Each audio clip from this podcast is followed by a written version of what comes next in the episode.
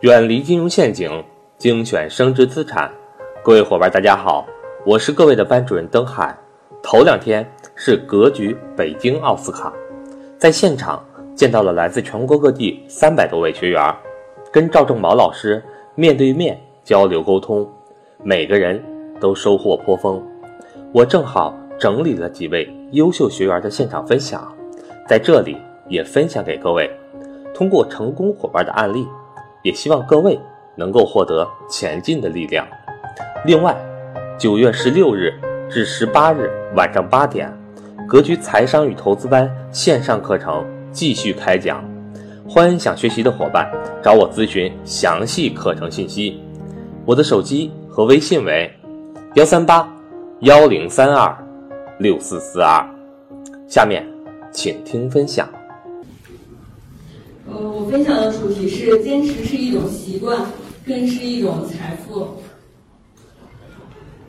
呃，今天主要就分享三篇，然后最后给大家总总结一下。呃，坚持可能对于好多人来说都特别的难，尤其在我们学习的价值投资，好多人在这个股市波动的时候，坚持特别的困难。下面我就罗列了一些我平时呃有一些坚持的习惯。然后大概给大家做一个分享。首先，我是从八岁开始跑步，一直坚持到现在，大概二十来年。在小学三年级到高三是以跑比赛为主，然后之后这些年都是以锻炼身体为主，进行慢跑为主。然后坚持吃营养早餐，这个可以做到全年百分之九十九点九。坚持晚上这个十一点早睡，可以做到百分之九十八啦。然后，呃，零七年来西安，第一个电话号码可以用到现在十一年。然后十年来在呃我们秦岭爬山七十二玉，就基本上每年能爬四五次左右吧。呃，七十二玉没有爬，但是有一些玉口可能爬了好几遍。然后毕零七年呃一七一一年毕业后，在一个公司工作到现在大概七年的时间。然后毕业后一直坚持学习，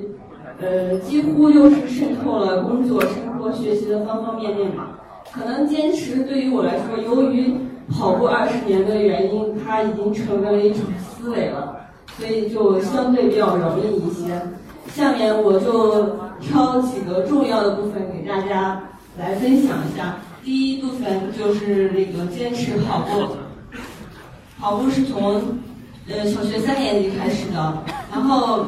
十八岁的呃，当时跑步的时候只是为了玩和比赛，然后十八岁的时候开始意识到跑步可以强身健体，然后因为嗯呃有一些比较，所以就能感受到二十四岁就步入社会工作的时候，然后你突然发现，然后你跟你的同事、你的领导交际的时候，你发现。你有很多品质，你感受到了你在寻找原因，就是这些坚持、耐心、毅力，包括自律，都能在工作中都能感受到。然后二十八岁的时候遇见价值投资，呃，遇见价值投资的时候，第一次听赵老师讲价值投资，然后就知道了价值投资所需要的一个人应该有的品质和这个性格吧。我突然发现，原来这就是我这么多年都。塑造出来的全是价值投资所需要的，当时就心里特别的觉得特别的爽快，然后总的感悟就是，呃，人生没有一步路是白走的，每一步都算数。因为我八岁的时候，我也不知道我在工作的时候我需要什么样的品质和性格，我更不知道我价值投资还需要这些东西。但是我想，只要我们。把人生的每一步路都走得认认真真、踏踏实实的话，呃，有一天它总会发光发亮的，会燃起你人心心的起点。只是你不知道哪一天开始，但是我们还得认真坚持的走下去。然后关于这个跑步呢，我给大家分享两两个点儿，然后来映射到我们价值投资的这个应用上面。呃，当跑步呢，就是我跑了十年。几乎除了生病呃以外，就是没有得过第二名和第三名。但是原具体原因是什么？不是因为我跑得快啊，也不是因为大家想象的可能跑步就是说你耐心特别好。其实它有两个特别关键的，第一点就是把握节奏，控制情绪。第二点才是坚持。因为呃，大家可以想一下，就是呃，好多人肯定也跑过长跑，开枪的时候你的情绪可能就乱了，你可能被别人带跑了。你本来想着刚开始慢一点，可是你又变快了。就像我们在呃前一段时间，我们在做价投资的时候，大盘从三千五百八十八十七点到到现在最低点两千五百六十三点的时候，在这个阶段里面，你是不是被这个散户的情绪带走了？你是不是被恐慌带走了？你肯定有很多次这种情绪，呃，特别网混乱的时候。其实跟这个刚开始跑步的时候的情况特别的类似，所以我控制情绪的能力在在跑步这一项上面几乎就是练习了十年。所以在价值投资这个呃就这一段大跌的过程中，我是在我做的是在二呃五五月份的时候，将我的一个教育金的定投乘以了二倍。然后呃加了一些仓，唯一遗憾的就是想着怎么再来点主动收入再加一点仓，嗯，所以呃就是这两个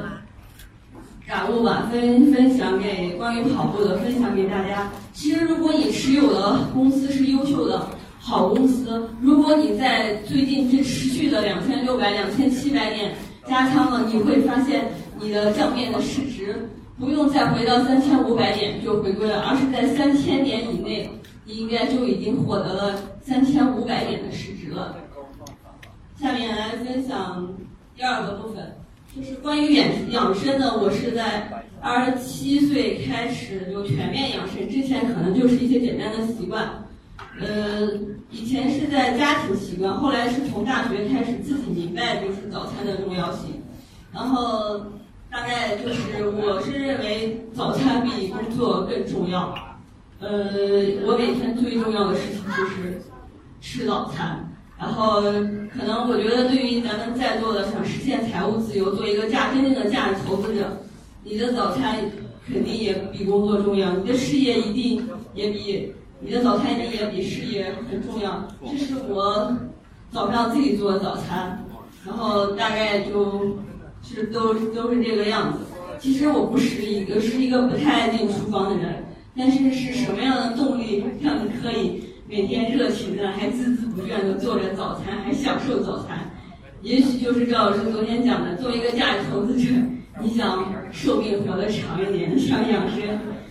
你自然就有了这样的动力，不需要任何来督促，任何人来督促你。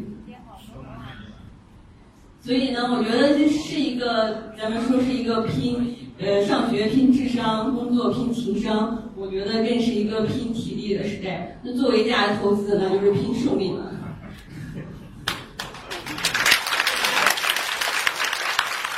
呃，下面给大家重点分享一下我这个坚持学习，坚持学习在呃一一年五月份开始实习，一直到现在。大概我总结了一下，分为这样五个阶段。第一部分就是在呃所在的企业学习，第二部分是全面提升的研究生学习阶段，第三点就是实体的学参与的学习，第四阶段是确定方向，第五阶段就是深入修炼。这是我所在的企业，我在西安航天基地，呃，在这家单位的嗯本科学财务管理，所以在财务部门工作，然后。在我毕业的这两年，刚毕业的这两年里，呃，大概就分为这么三个部分，就付出、收获还有反思。付出就是基本上就是主动学习，因为刚毕业需要学习的地方很多，呃，经常主动加班呀什么的。然后大概收获就是两年时间从子公司出纳到集团公司，然后。呃，两年时间之后开始管理董事长私人财务。现在呢，我主要负责集团的资金规划工作和这个财务部门的管理工作。然后当时是从实习工资一千元开始的。然后两年之后呢，我觉得就是我需要可能全面提升一下自己的状态，所以呃，规划去去了学了研究生。呃，这是我在研究生阶段的学习，大概也就是个三年的时间。嗯，这是，呃，当时的这个研究生学习学费呢，就花了两万零八百。然后每周末早上八点到八点半到晚上八点学习，呃，研究生的课程。然后在这一阶段呢，就是我的收获，大概就除了呃有一些应用型的管理的那种感觉以外，还在学校里认识了一些姐妹，包括还认识了一些同校的 MBA 班、EMBA 班比我年纪大的一些校友。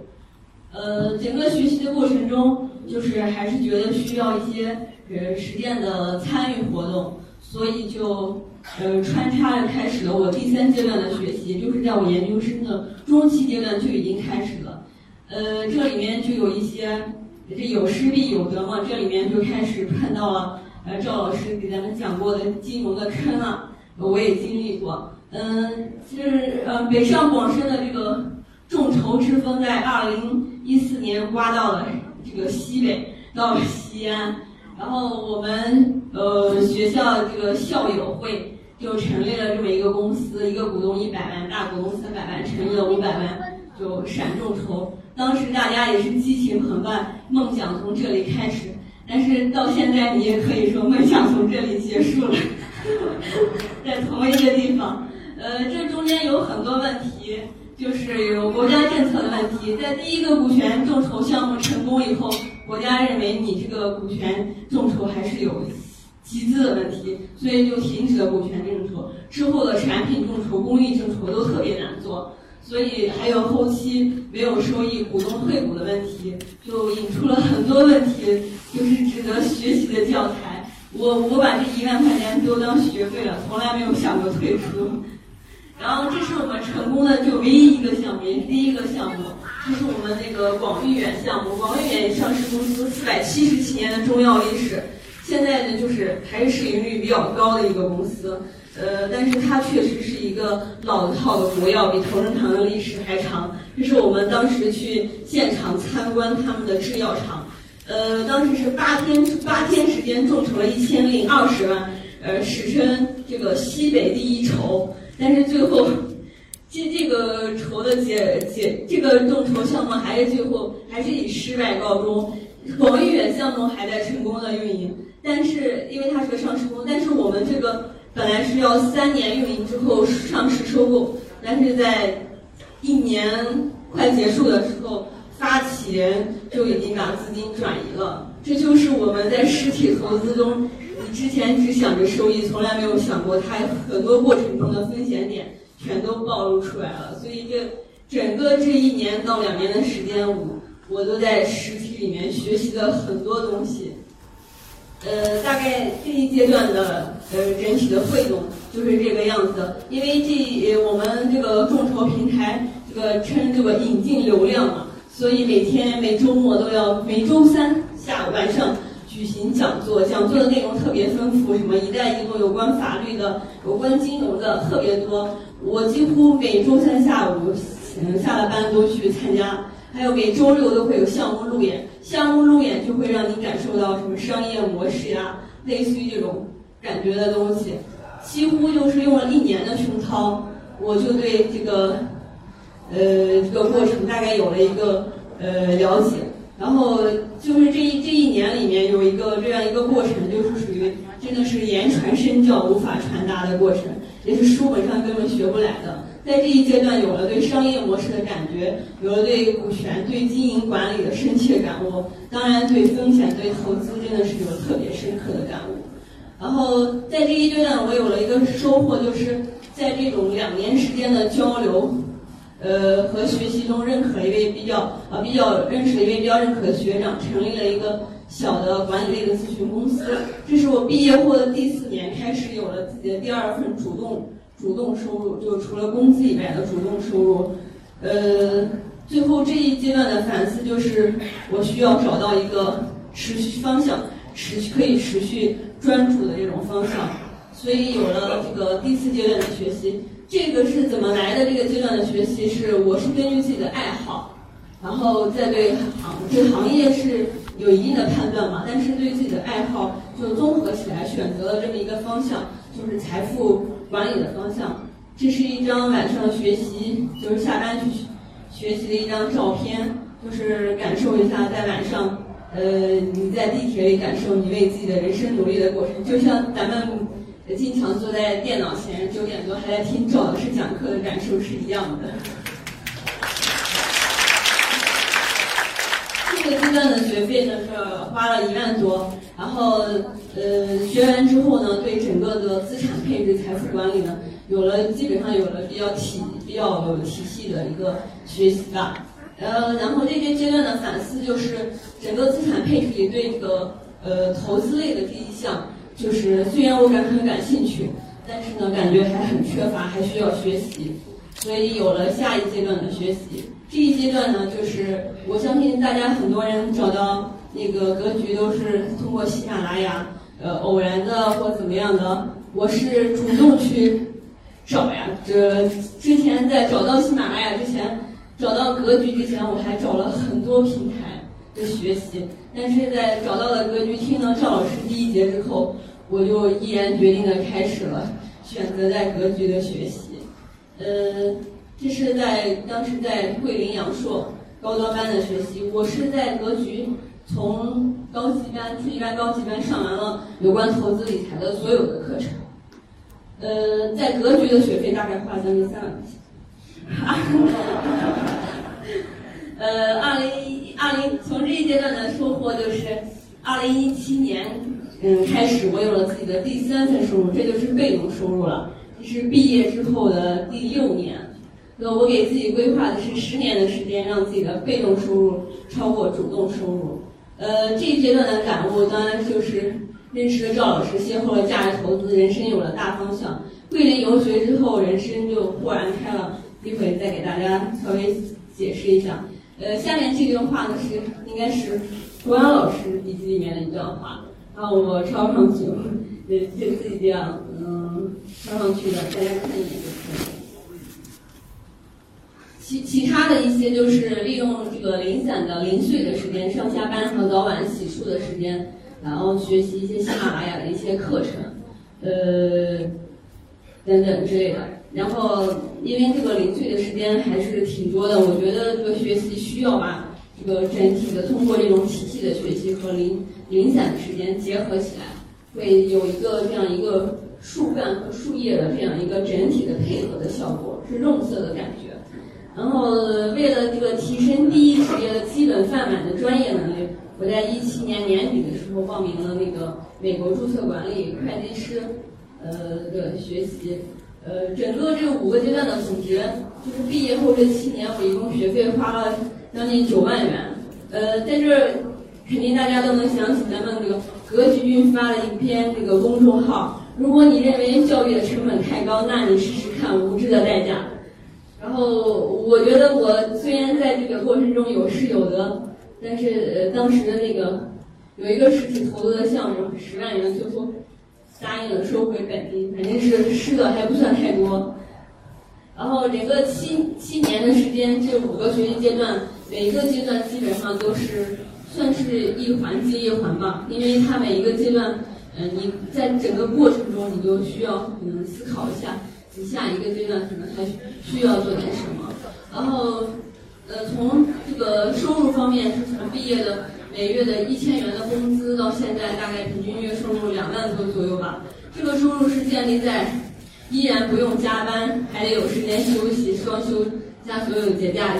包括不影响生活品质的所以就收入。所以我希望我之后的状态一直持续，因为财富不能影响我的生活品质，它必须建立在这个之上，财富才是我要的财富。呃。所以从八岁开始跑步的坚持，到今天坚持所有，可能坚持对我来说，真的真是已经成为一种习惯了。这滴水穿石，所以呃，坚持的力量是非常强大的。这下面也跟大家分享两片图片。第一张图片是我常年手机锁屏图案，曾经也分享给我身边的好几位姐妹，啊，现场都有。呃，那个。大概第一个图片就是养生方面的，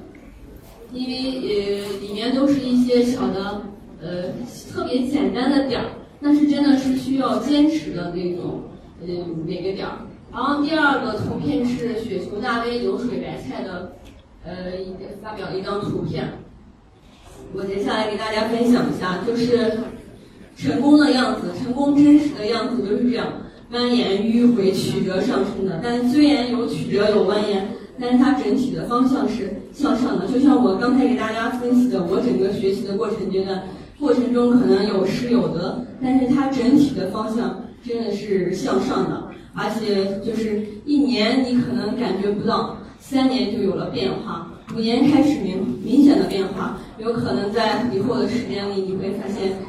可是可能是命运的变化，就会特别的巨大。所以大家在每一次这个呃迂回曲折蜿蜒的时候，不管是你的工作生活，还是咱们做价值投资的时候，希望大家都能坚持下来，因为这个方向是往往上走的。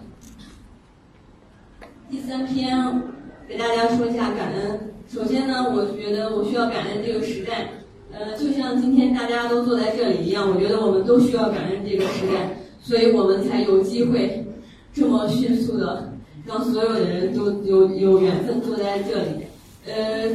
我们以前说我努力了十八年才和你坐在一起喝咖啡，但是那个时代我们需要更多的时间和努力去获得这个空间的转移，然后通过不同的一直在努力。提高自己的社会层次，然后转换空间，然后我们才坐在一起喝咖啡。但是今天，我想大家通过应该通过很短的时间和努力，只要你去利用这个时间了，然后我们应该可以几个小时就到北京和赵老师坐在一起喝咖啡了。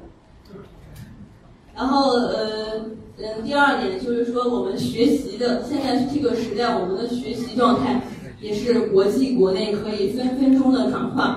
呃，包括你在上班路上，你就可以走进复旦学院，呃，听陈果老师讲人生幸福哲学课。呃，就是每天早上我听说，大家好，我是陈果，那个欢迎呃换一种活法，人生果然不同。其实这这门课呃挺好的，我希望大家有时间也可以听一下复旦大学陈果老师的人生幸福哲学课。嗯，第三第三就是。当然就是要感谢这个这个时代让我遇见格局商学院了。呃，如果是呃再换一个空间的话，就不知道得需要多长时间才能看见格局，才能看见赵老师。嗯，下面就是要格局感谢格局商学院赵老师。我对赵老师的感谢，就是核心的一点，他让我邂逅了价值投资。因为如果价值投资是一个人的话，不管他是个男人还是个女人，我认为我跟他三观非常的契合。所以第一次听赵老师讲完价值投资课之后，然后我恍然大悟，我觉得我这么多年原来这就是我要找的东西。然后从此一发不可收拾。我认为听格局的直播课就像呃在座的男生们听这个足球直播课一样，就必须得直播，点播就没有意思。嗯，所以呃，基本上直播课都呃会放弃其他任何的活动来参加格局的直播课。然后在桂林游学班，呃，是遇见这个赵老师带我们去遇见了关老师。嗯，关老师给我的呃感触也是非常的大，因为以前我觉得。呃，投资就是投资，养生就是养生。我从来不知道他们居然还有关系。然后进了上了关老师的课，原来投资和养生可以合二为一，收于内，发于外。然后，所以我对养生的这个细节呀、坚持啊，更更加越来越越坚定了。当时上这个桂林游学班的时候是呃一万六千八，但是上完课之后，我感觉是十万六千八。后来我一想一想，这个课对我的人生可能是真的是价值连城。我觉得我用这个词来形容它，真的一点都不过分。因为呃，这个有一些有一些这个力量，真的是你感悟到了它就在你的心中，你说不清也道不明，你没法给别人说清楚。